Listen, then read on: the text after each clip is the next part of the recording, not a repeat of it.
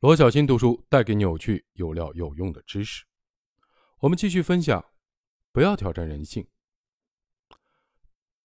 这一节标题是“重新看见，重新连接”。米歇尔早年的种族的刻板印象研究，正是家庭系统对孩子心理的影响真实的写照。在日常的生活中，那些长期的缺失爸爸的孩子是一种怎样的处境？可以说，他们的家庭。欠缺抗压能力。单亲的妈妈不仅需要独立的扛起整个家庭，还要对抗来自各个方面的压力。只有当妈妈能够一个人完全的撑起一片安全和稳定的空间时，孩子才能不受影响。但这对一个女人来说实在太难了，绝大多数人是不太可能做到的。因此，这种压力会传递给孩子，导致孩子受到家庭系统的影响。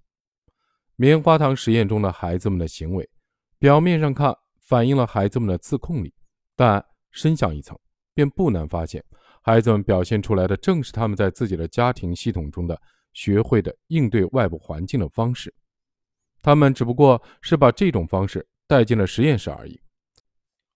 后来的新棉花糖实验其实也是一样的道理，其中理查德·阿斯林通过加入信任的因素。说明了关系对孩子延迟满足的能力的影响。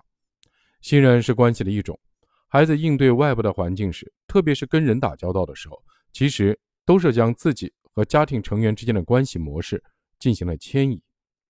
泰勒、瓦特、格里格、邓肯和全浩南三位学者则更深入一层，他们将家庭系统在不同环境中的表现形式，通过实验的方式呈现了出来。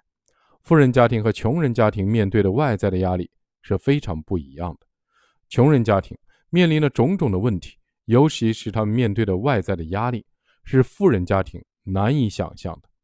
但不是所有的穷人家庭的孩子都会出现问题。那些抗压能力较强的穷人家庭系统一样能给孩子营造稳定安全的环境，孩子未来也会发展的很好。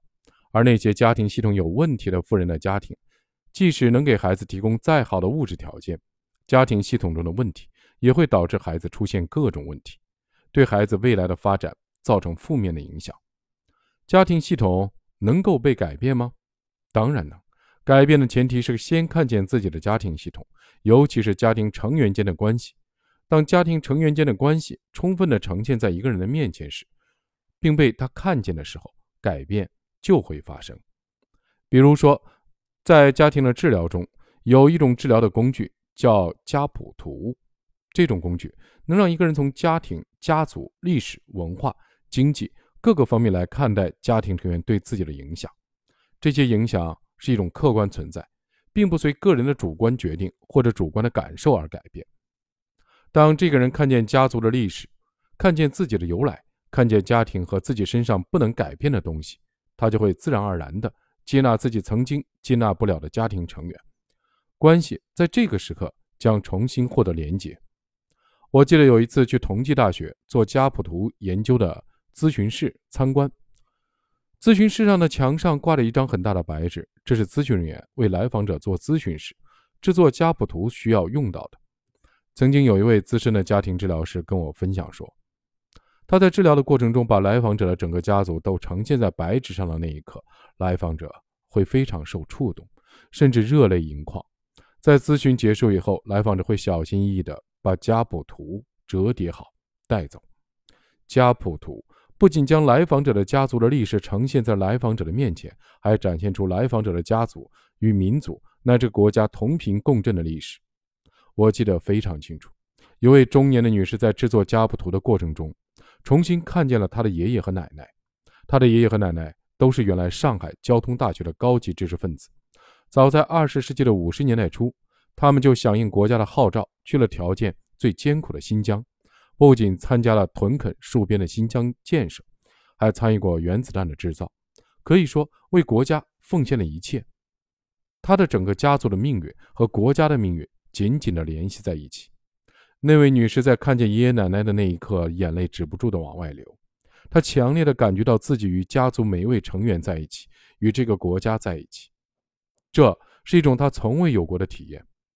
他不再感到孤独，不再感到迷茫，而是真正的看见了他的家人，也看见了他自己。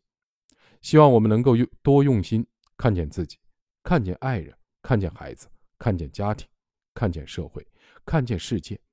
不臆想，也不脑补，停止自恋，张开双臂去拥抱这个世界，你的世界必会大不相同。